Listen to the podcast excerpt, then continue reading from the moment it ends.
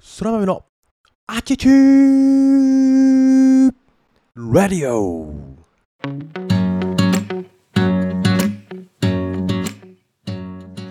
皆さんおはようございます。本日は2022年は9月の13日火曜日。時刻は午前5時を過ぎたところでございます。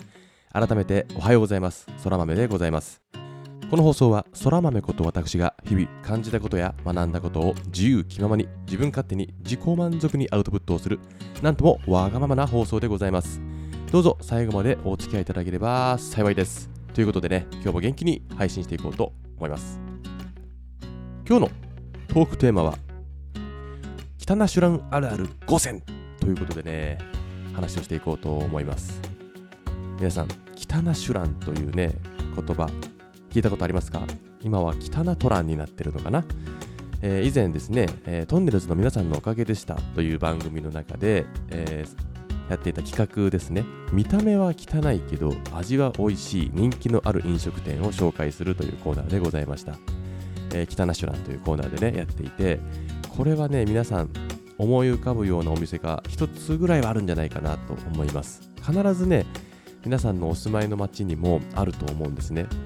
門構えというか店構えというんですか、えー汚い、えー内装も汚い。ごちゃごちゃしてる。だけど味は美味しくてで昔からずっとあって潰れない。だとかね。そんなお店があるんではないでしょうか、えー私事でございますが最近この北ナシュランというですね部類に値するお店を発掘するのにハマっておりまして、えー以前はですねまあもうチキン野郎でございまして有名店というかなんていうの？有名店っていうか別に高級店とかじゃなくて、まあ、チェーン展開しているようなみんなが知っているようなお店であったりある程度やっぱり店構えだとか内装も綺麗で、えー清潔感があったり、まあ、何？評判がいいお店ばかりを、うん、足しげく通うというかまあ外食することはあんまないんだけど少ない外食の中でも冒険をしないとえいうようなことがほとんどでございました。ただですね僕が今お世話になっているクライアントの社長さんが、まあ、社長ですよ言ったら。あのーお金を持っていらっしゃる方なんですけどね。この北ナシュランというかうーんに果敢に飛び込むような方なんですね。全然飾ってなくて高級店しか行きませんよとかそんなタイプじゃなくてですねうまそうなものは食うみたいな。なんだこれはうまそうだなっていうのはチャレンジするような方でございましてその方と一緒に過ごすことがあってですねそこで大変僕も刺激を受けてあこういう楽しみ方もあるんだなというのをね日々なんだろうな勉強だなって思ったので最近はですねあえてそういう有名チェーン店だとか、うん、みんなが知っているようなよく行くとか何度も行っている店ではなくて田舎にね1店舗しか構えてないような、えーお店に飛び込むことを多くして意識して行っています。そんな中、まあ、北ナシュランというのはね大変失礼だなと思うんですがそのジャンルに該当するお店に通うことによってなんとなく見えてきたこの北ナシュランあるあるというのをですね今日は発表したいと思います。ちょっと前 前説が長くなってしまって申し訳ないんですが皆さんももし当てはまるものがあったりこれもあるよねっていうのがあればぜひコメント等で教えてください。まずですね私が思う北ナシュランのあるある、えー、一つ目はですね大体大将無口。これはね結構当てはまると思うんだよね。無口というかなんていうのかな。不愛想。っていうことがの確率が高い、えーですね。皆さんいかがでしょう。この分析一つ目の分析当てはまるっていう感じありますでしょうか。ですね、えーまずね対象無口系ですね。あの高倉健みたいなタイプが多いです。あの自分不器用なんでみたいな感じが、まあ、その雰囲気があるような方がいると。そしてその2つ目なんですけどもその対になるのが大体奥さんとかがいておかみさんっていうか奥さんがいてあの奥さんはあのね正反対でね笑顔が素敵とかいう系のお母さんがいる。で大体あのちょっと汚いエプロンとかバンダナ巻いちゃってますみたいな確率が僕の中では高い無口な親父笑顔が素敵なおかんみたいな組み合わせで、えー店を回していることが多い。大体奥さんの声の方が大きくてうるさい系ですね。はいはい。これも当てはまるんじゃないかなって感じているんですけどいかがでしょう。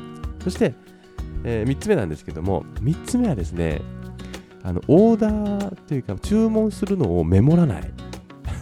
これもねなんか知らんけどね今振り返るとそうなんじゃないかなと思うんですよ。その無口な大将だとかちょっとこわもてな大将が、えー、オーダー聞いた時は大体メモんないんですよね。うんはいはいはいみたいな。大丈夫か？メモんなくて大丈夫なのか？みたいなちょっとね不安を覚えるんだけど、えー、おそらくその大将の中にはですね、まあ、Windows 98ぐらいの高スペックなパソコンが入っていてですね記憶力がすざましいということなんでしょう。きっとですね、えー、基本オーダーは紙にねメモらないという感じですね。うんうん。いかがでしょう？まあもちろん メモってる店もあるんですけどお母さんはメモってることが多いかな。大将とかに言うとメモんない系が多い。メモらない系男子が多いですね。はい、続いて4つ目、あとね、あとの2つはまあまあ、そんなビビッと来てないんですけど、大体カウンター席があるお店が僕多いんですよね。んてか、ちっちゃいのかな？狭い。ちっちゃくて狭くてごちゃごちゃしててカウンター席みたいなのが僕が行くお店は多いかなっていう感じです。で、大体僕はおあのお一人様で行くのでカウンターにちょこんと座るんですけど、カウンター席に座った時の隣同士の間隔がちょっと狭いなって感じることが多い。えっと、ちょっと気使っちゃいますね、みたいな感じ。水の置き場はどこに置こうかな、みたいな感じをちょっと感じることも多いかな。はいはい。かな。あとね、5つ目は、基本的にキャッシュレス使えない。はい。あの、現金っていうのが5つ目です。これはね、まあまあ、しょうがないというか、まあ逆に嬉しいよね。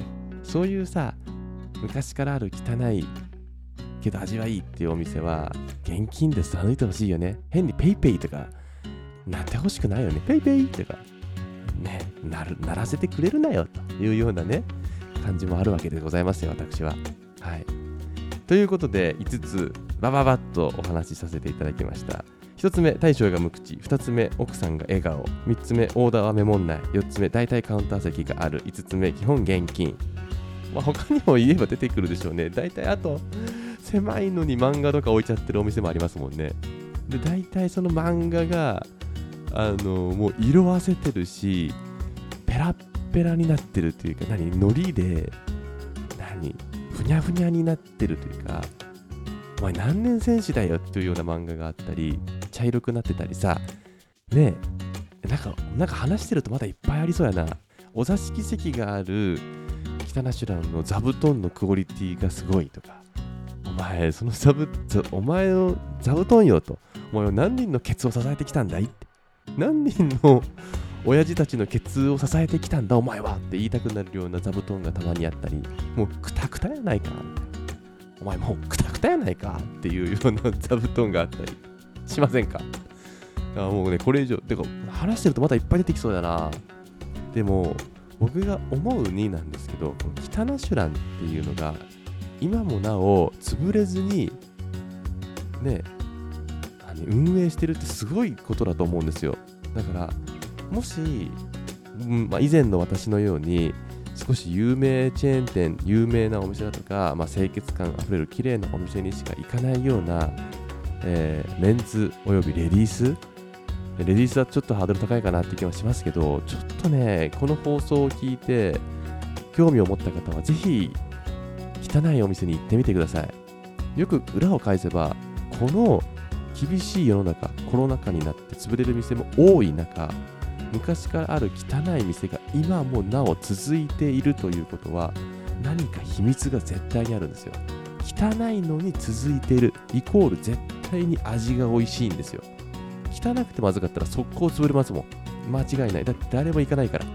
汚ねえし、味はまずいとかだったら。続かないでしょ。でも続いてるということは必ず続くべき理由があるんですよ。裏付けがあるんですよ。汚いけど食べちゃいたい。食べちゃいたいっておかしいか。食べに行きたくなるイコール味がうまいっていう裏付けだと僕は思ってる。そうじゃない？必ず何かある。裏があるんですよ。だって絶対潰れちゃうから。まずかったら。だから当たり外れありますよきっと。当たり外れあるしもしかしたらもう本当に不愛想な親父にもうイライラすることもあるかもしれないけどそれも勉強だしそれも成長だと思えば楽しくないですか？しかも自分だけの何見つけ出せと穴場だと。この店は汚ねえけどうめえみたいな当たりくじを引いた時のもうゾクゾク感ね。いやめちゃくちゃ汚いけどうまいぞここはみたいな。いうお店を見つけた時の喜びといったらですね最高ですよ皆さん。なので全国津々浦々にお住みのこの空豆のアチチュレディオをお聞きのリスナーさんぜひ今日のお昼ご飯汚いお店探して行ってみませんか？ということで今日の配信はここまでとさせていただきます。皆さん今日も最高の一日をお過ごしください。ではまた明日の配信でお会いしましょう。Have a good day またねバイバイ。